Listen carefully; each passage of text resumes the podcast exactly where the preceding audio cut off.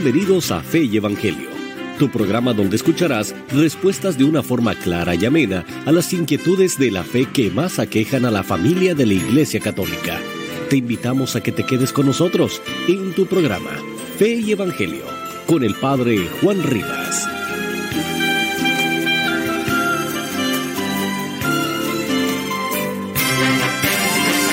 ¿Qué tal, queridos amigos? Estamos en esta peregrinación por los santuarios marianos. Acabamos de estar en Medjugorje y ahora venimos a Perugia a visitar la iglesia donde está el anillo, una reliquia, supuestamente el anillo de las bodas de María, una iglesia preciosa, hermosísima. Ahí rezamos el rosario, la Virgen nos concedió un rosario muy, muy hermoso, con unas meditaciones hermosísimas que hacía el sacerdote y ahí participamos todos nosotros. Y todo esto me parece eh, apropiado para enmarcar estas charlas que son para prepararnos para un nuevo Pentecostés con María, un nuevo Pentecostés. Necesitamos todos invocar fuertemente al Espíritu Santo, levantando las manos y diciendo, ven mi Dios Espíritu Santo, Ven a través de la poderosa intercesión del corazón doloroso e inmaculado de María, tu amadísima esposa.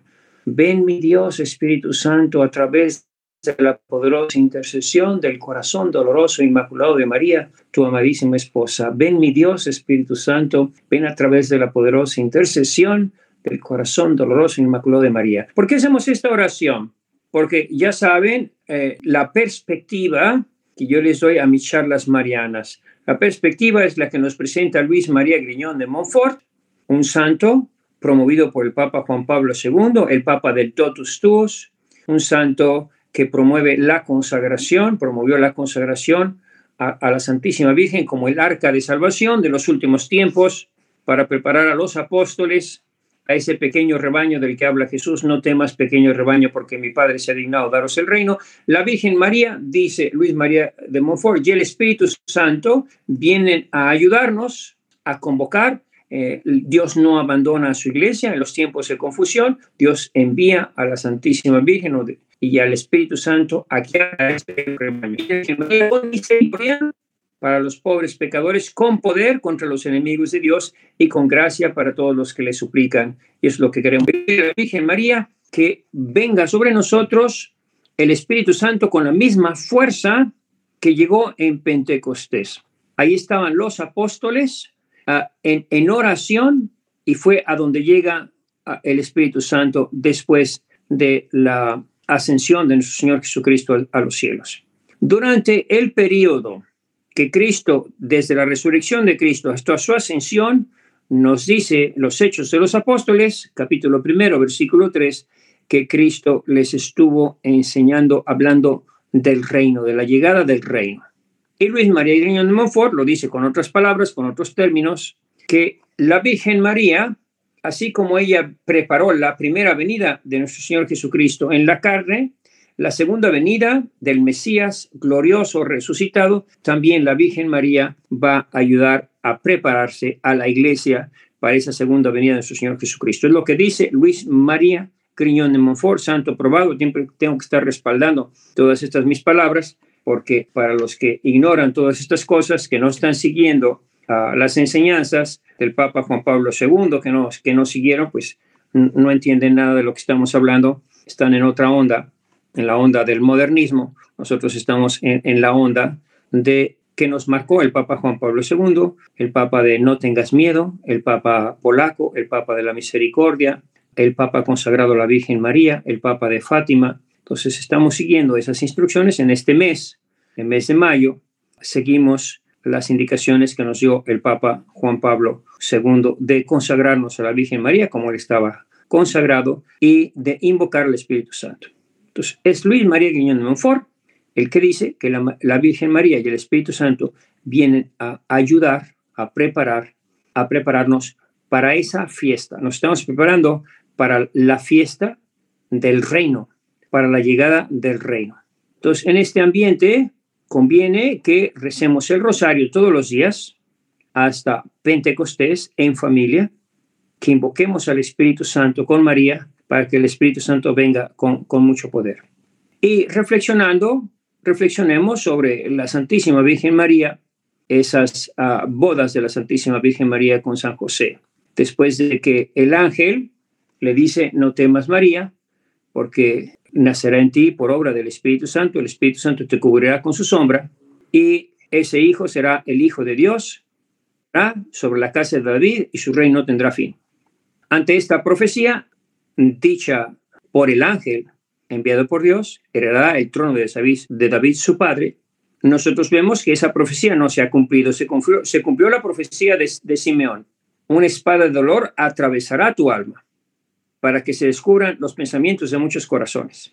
Es decir, para que la gente se defina o con Cristo o contra Cristo, o del lado de la mujer o del lado de la serpiente. Entonces, a eso viene la Virgen María, a ayudarnos ya a prepararnos para esa segunda. La primera venida la preparó la Virgen María y la segunda venida, la Virgen María también la viene a preparar, pero ahora lo va a hacer no ocultamente, sino con misericordia, poder y gracia.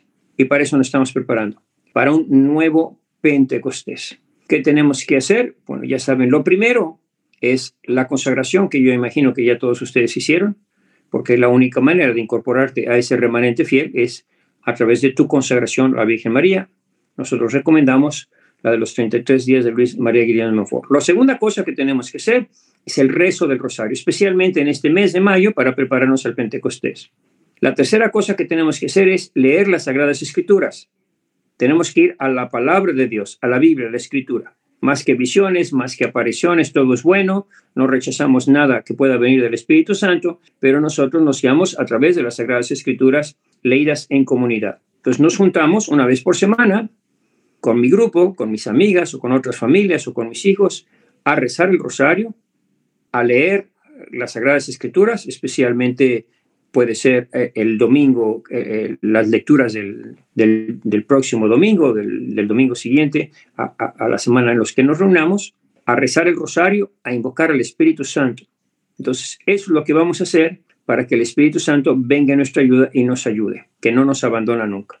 Entonces, queridos hermanos, preparémonos para vivir ya en ese, en ese estado de, de consagración a la Virgen María, vivir nuestra consagración a la Virgen María y usar el Santo Rosario como el arma más poderosa que Dios nos ha dado para luchar contra el demonio, el pecado, el mundo, la carne. Toda nuestra lucha es con esa arma poderosa del Santo Rosario.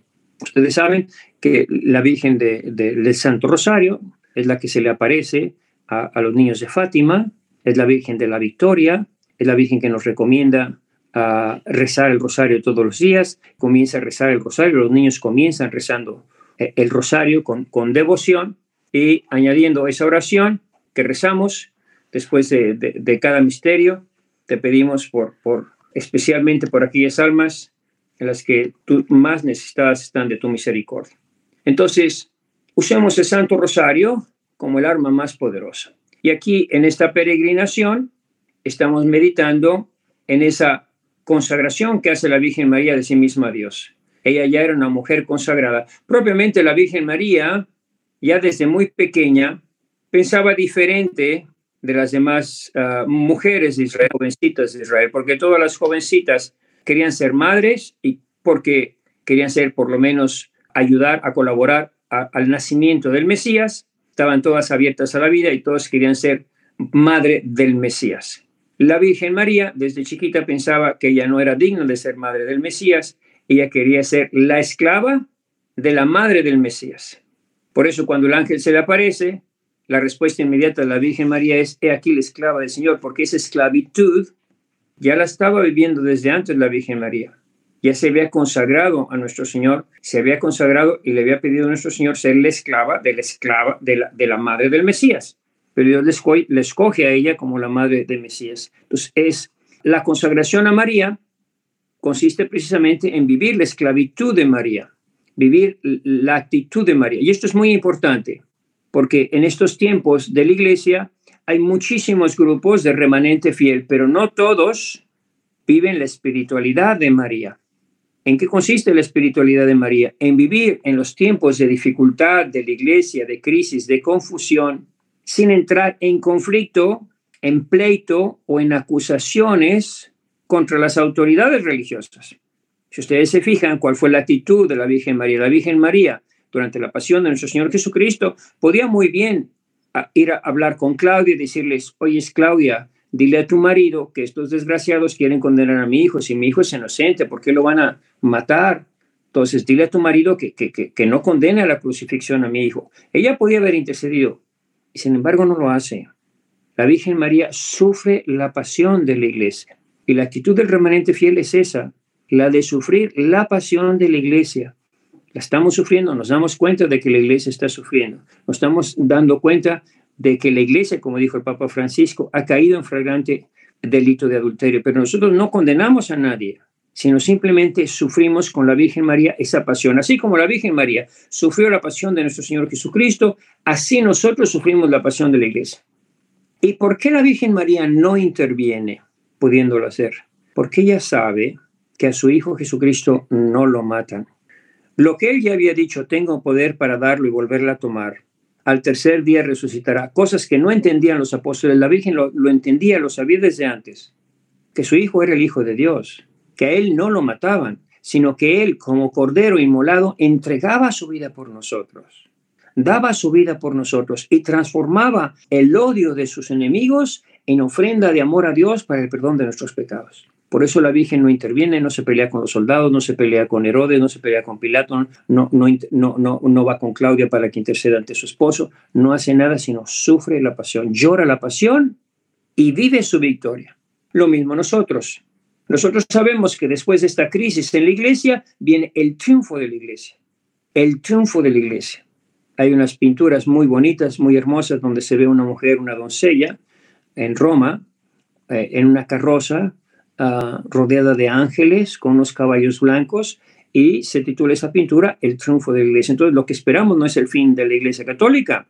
Nosotros lo que estamos esperando es el triunfo de la iglesia, de ese remanente fiel, la nueva Jerusalén. Estamos esperando algo maravilloso, nos estamos preparando para eso. Pero si queremos participar en la victoria de la iglesia, tenemos que participar también en la batalla y en el sufrimiento y en la pasión de la iglesia católica. Así que eso es lo que hacemos y cómo lo hacemos, precisamente exactamente como lo hacen los apóstoles. Ah, se reúnen en el cenáculo con la Virgen María, a rezar e invocar al Espíritu Santo.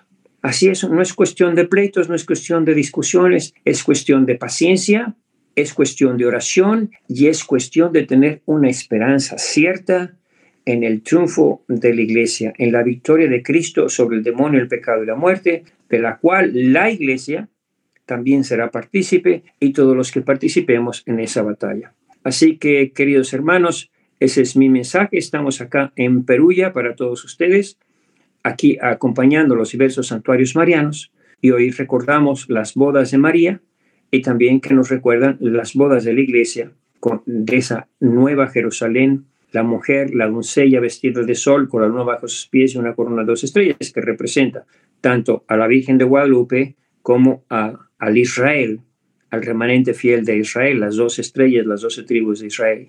Entonces pidámosle a Dios nuestro Señor que nos confirme, que nos dé esa certeza de cuál va a ser el resultado final.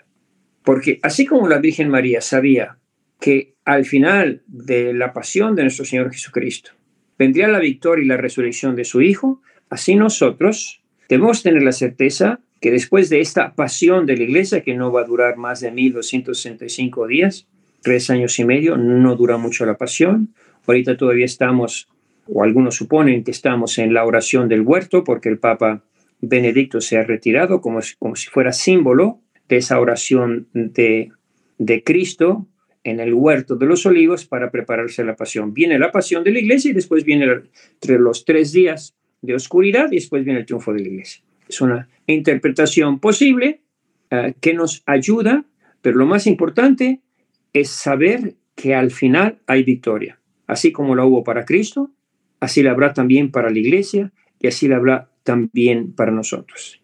Si con Él morimos, viviremos con Él. Si participamos en la batalla por el triunfo del corazón inmaculado de María, también participaremos en su victoria. Entonces, únete, todos estos días a rezar el rosario y una vez por semana con otras familias a rezar el rosario, a invocar el Espíritu Santo y a leer la palabra de Dios. Nada más, queridos amigos, un gran saludo, que Dios los bendiga. Los voy poniendo sus intenciones a lo largo de esta peregrinación a los pies de la Santísima Virgen. Gracias por acompañarnos, gracias por apoyar este programa de San Juan Diego Radio. Que tengan un bonito día.